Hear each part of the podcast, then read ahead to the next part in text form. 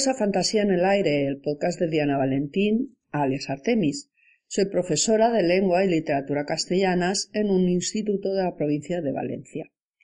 Me chifla la fantasía, en la literatura, el cine, la pintura o cualquier otra manifestación artística. Prueba de ello son mis tres dragones, Reinsk, el devastador, y sus dos hijos, Risky, el sensato, y Risco, el juguetón.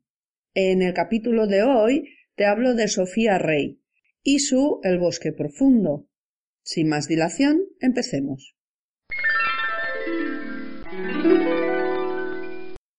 La autora, Sofía Rey. Sofía Rey nació en Madrid en 1978. Es una persona inquieta, dinámica, como vamos a ver ahora mismo. Estudió Bellas Artes y Teoría de la Literatura en varios países.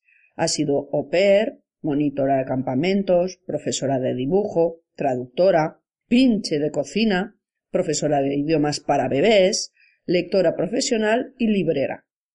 Le gusta además inventar juegos y colecciona semillas.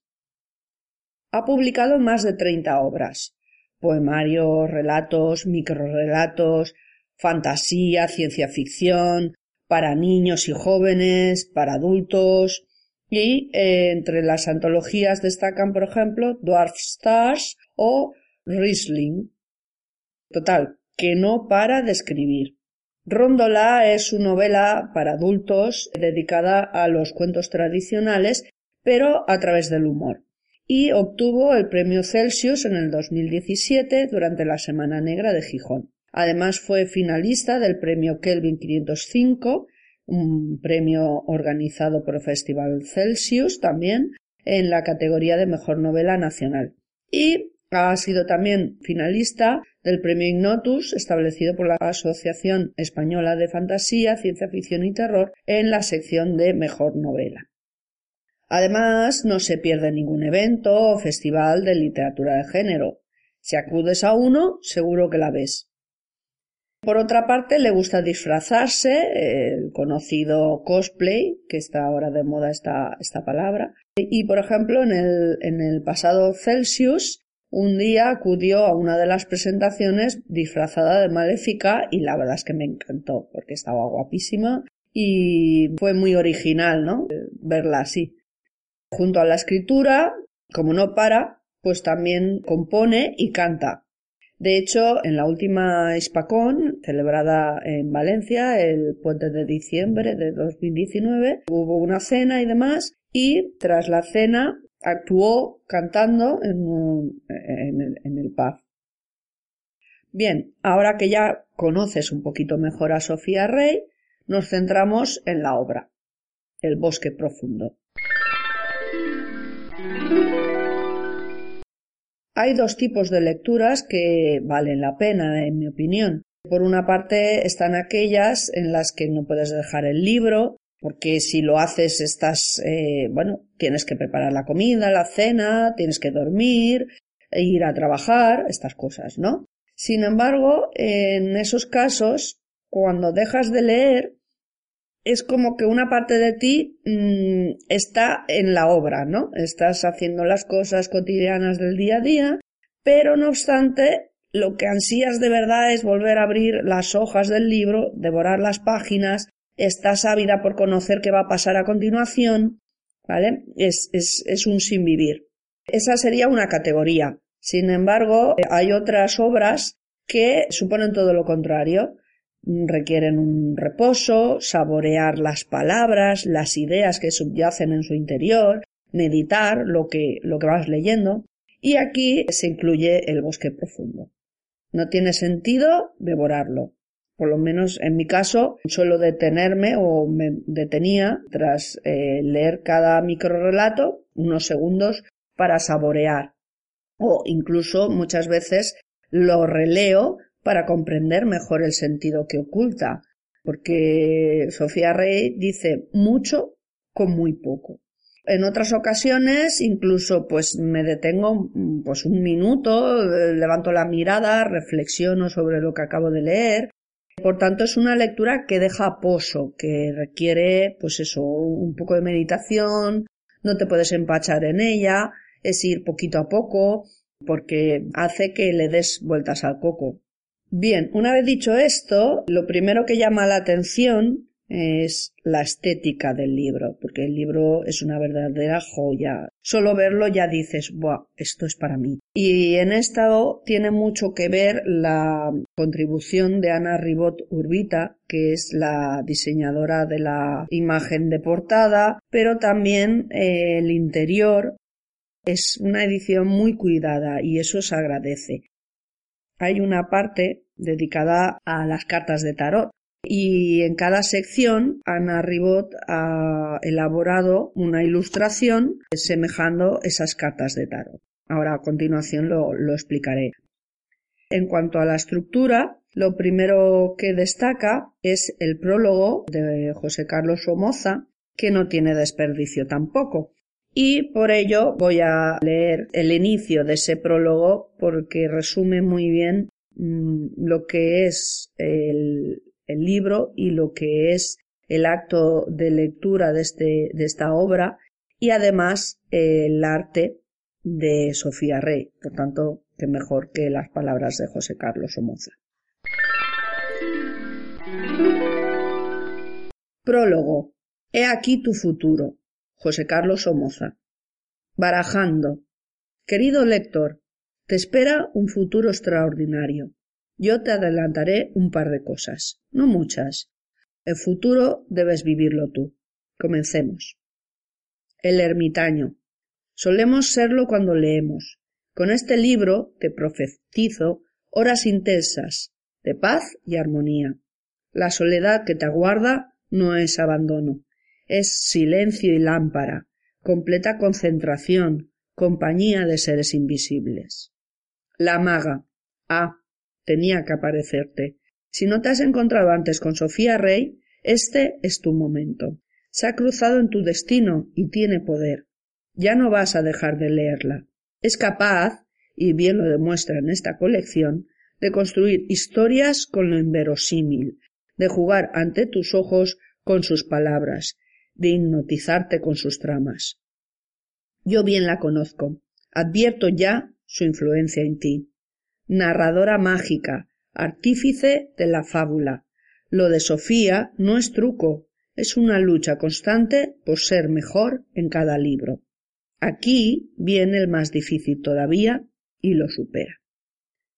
El prólogo sigue un poquito más, pero creo que con esta parte ya es suficiente porque muestra realmente lo que te espera en esta lectura. Los microrelatos tienen, digamos, una partición muy elaborada y muy pensada. Se nota que hay una meditación detrás. En este sentido, hay cuatro grandes capítulos. Cada capítulo está distribuido por secciones y en cada sección, a su vez, cada hoja par viene ilustrada por lo que comentaba antes, de eh, cartas del tarot realizadas por Ana Ribot Urbita. Por tanto, tenemos cuatro grandes capítulos. El primero es Senderos. En este caso hay 22 cartas tarot que inician estas secciones, 22 secciones. En cada sección pues suele haber cuatro, cinco, seis microrelatos. Unos son más extensos, otros son muy breves. Y luego el resto de capítulos, fuentes, umbrales y árboles, a su vez están distribuidos en 14 cartas tarot, 14 secciones, por decirlo de alguna manera. Vamos, por tanto, a la primera recitación. En el caso de Senderos, he escogido dos fragmentos, dos microrelatos. Se podría recitar cualquiera de ellos, eh, de aclarar, porque son microrelatos independientes entre sí y que realmente no, no hay spoilers, no es una palabra que me gusta, pero eh, leer un microrelato de aquí o de allí no te va a desvelar nada, digamos, sustancioso en cuanto a la obra general, porque es una recopilación de microrelatos. Eh, por tanto, eh, he escogido de manera totalmente arbitraria estos microrelatos y de hecho me ha sido muy difícil escoger solo unos pocos porque la verdad es que da ganas de recitarlos todos. Sin embargo, en este primer capítulo, Senderos, recitaré dos. La divina predijo que el hombre que haría infeliz a la princesa tendría un solo brazo. El rey obligó a cortar el otro brazo a todos los hombres que ya hubieran perdido uno de ellos. Nadie hizo infeliz a la princesa. Pero, asustados por la brutalidad de su padre, tampoco hubo nadie que quisiera acercarse a ella para ofrecerle afecto o siquiera compañía. Pasaron los años. La soledad la hacía llorar cada noche. Pidió unas hierbas a la curandera para poder dormir. Esa noche la princesa soñó que decenas de brazos sin cuerpo invadían la habitación de su padre. Al día siguiente, el rey despertó con la piel llena de marcas de uñas y de matomas redondos en grupos de cinco. Le habían arrancado uno de sus brazos y comprendió que el hombre destinado a hacer infeliz a la princesa no era otro que él mismo. Con este microrelato eh, se observan ciertas características que se reiterarán a lo largo de la obra. Por una parte, tenemos eh, esa alusión a los cuentos tradicionales a través de personajes tipo, como puede ser aquí, por ejemplo, el caso de la princesa, el rey, en otros microrelatos también se habla de un anciano o de una anciana, de príncipes, de brujas, niños, etc. Sin embargo, lo que más llama la atención es el giro de tuerca que Sofía Rey da siempre al cierre del microrelato, al final. Y en este caso es curiosa la crueldad que retoma de los cuentos tradicionales, eh, la tradición oral y demás, pues aquí el rey, que es quien en principio intenta proteger lo que más quiere que su hija, la princesa, resulta que al final es quien resultaba la amenaza, a través de esa sobreprotección. Vamos a la siguiente recitación de Senderos.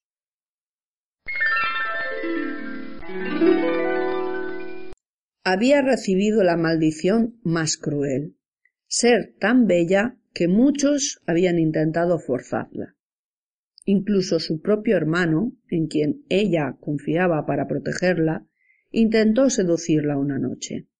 Harta de vivir en el temor, decidió escapar. Viajaba ocultando su piel bajo un pelaje de lobo, tan terrible que asustaba a cualquiera. Evitaba a la gente, pero se estremecía cada vez que veía un hombre a lo lejos.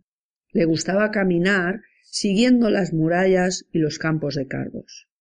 Después de muchos meses de vagar por páramos y cunetas, un día oyó una voz a través de la rendija que había en una muralla, y el ser que estaba al otro lado le dirigió la palabra. Por favor, ayúdame. escuchó. La voz era aterradora, y sin embargo ella se detuvo.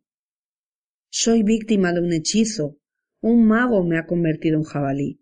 No puedo salir de mi jardín, porque la gente se asusta demasiado, y por supuesto nadie puede entrar aquí. No suena tan mal, dijo la chica vestida de bestia.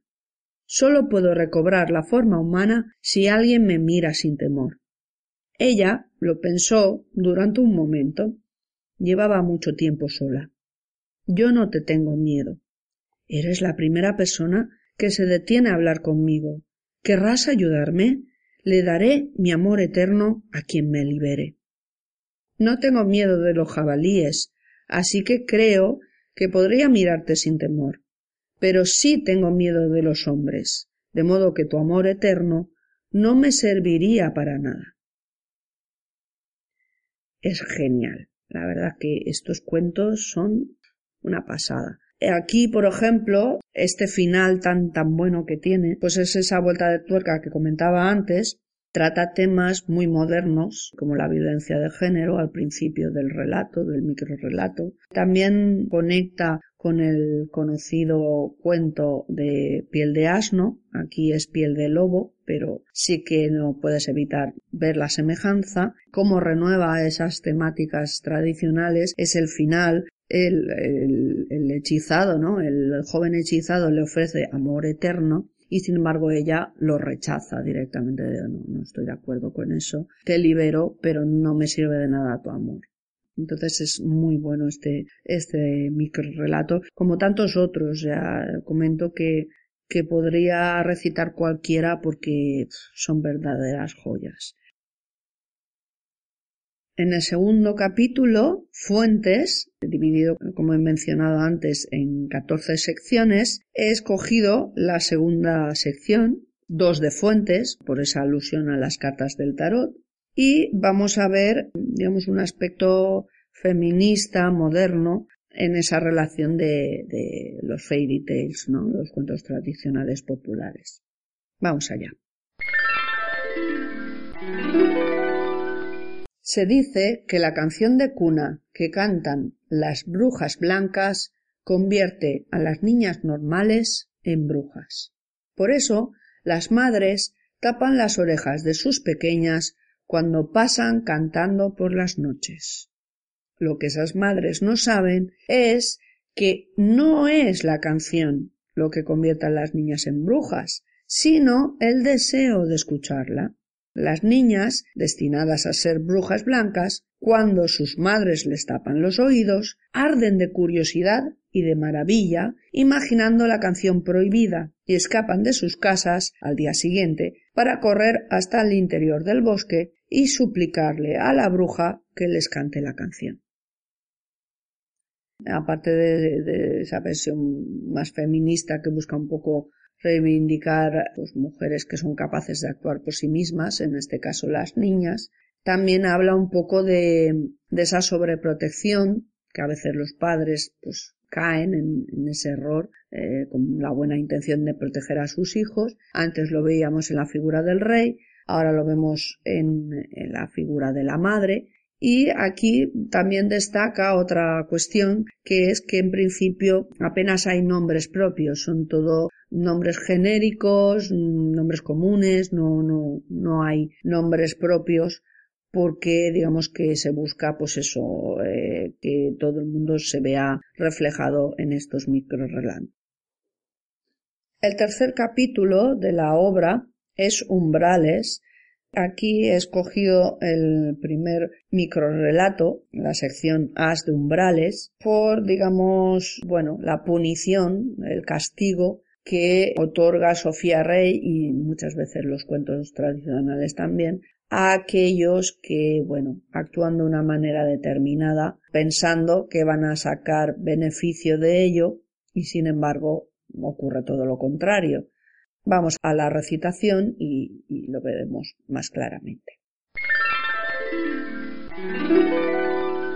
Él pensó que los ojos del ciervo eran los más hermosos que nunca hubiera visto, y los deseó para sí, creyendo que todas las mujeres caerían a sus pies. Al día siguiente despertó con los ojos del ciervo y huyó aterrado de sus compañeros de caza.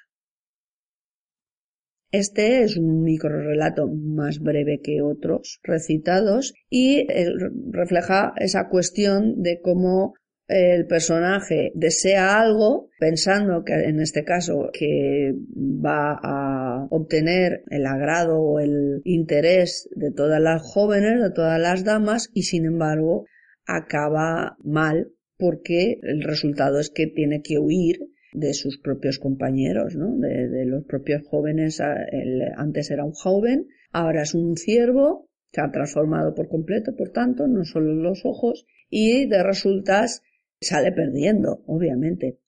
Otro aspecto que es interesante en la obra y que aporta la cohesión necesaria a estos microrelatos, aparte de estas cuestiones que ya he comentado, esas modernizaciones en cuanto a los cuentos tradicionales o también retomar esa crueldad eh, y demás, sí hay otro aspecto que es que en ocasiones hay personajes que se repiten a lo largo de las páginas por ejemplo, el niño de espinas.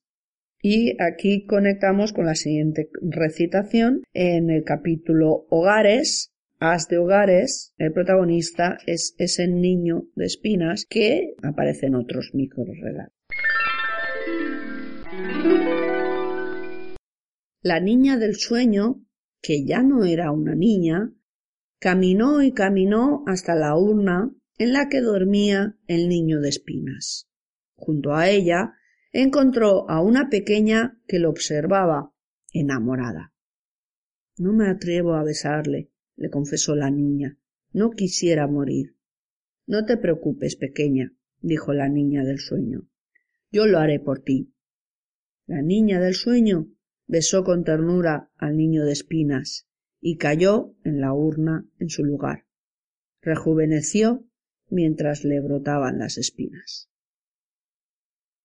Aquí, de nuevo, esa cuestión de que los personajes no tienen nombre propio y únicamente en estos casos que son excepcionales pues tienen cierta denominación como es el niño de las espinas, el niño de espinas, mejor dicho, o la niña del sueño, con mayúscula ambos. Pero no es lo habitual y no dejan de ser también nombres comunes, niño, niña. Sofía Rey no define, no concreta no pone nombres propios a los personajes. Ya finalmente, dado que se trata de una recopilación de microrelatos y como ya digo, no desvela nada que recite pasajes del principio, de mitad o incluso del final, no me he podido resistir a terminar con una recitación de la última página del libro. En este caso estamos hablando del último capítulo, Árboles, de hecho, es frecuente esos personajes o esas alusiones a plantas o a animales, tanto la fauna como la flora están muy presentes en los microrelatos. Como digo, es el último capítulo, árboles, y la última página de la obra. En este caso, las protagonistas son ninfas, por tanto también conectamos con la mitología. Se dice que la más hermosa de las ninfas, cuando no va desnuda, lleva un vestido hecho de los párpados arrancados a todos aquellos que la espiaron mientras se bañaba. Bien, de nuevo ese feminismo, de nuevo esa lícita venganza que se toma Sofía Rey a, bueno, esa tradición, en este caso mitológica, de violaciones impunes en en la mitología, por ejemplo, griega, como es este el caso, las ninfas, utiliza esa crueldad para vengarse, ¿no? A través de esas ninfas que han sido violadas reiteradamente por dioses y demás. Y aquí lo que hace es que las ninfas arrancan a aquellos que las espiaban los, los párpados. Bueno, y hasta aquí el podcast de hoy, el número 4 dedicado al bosque profundo de Sofía Rey. Soy Diana Valentín, alias Artemis, y nos vemos en el próximo podcast de Fantasía en el Aire. Hasta entonces.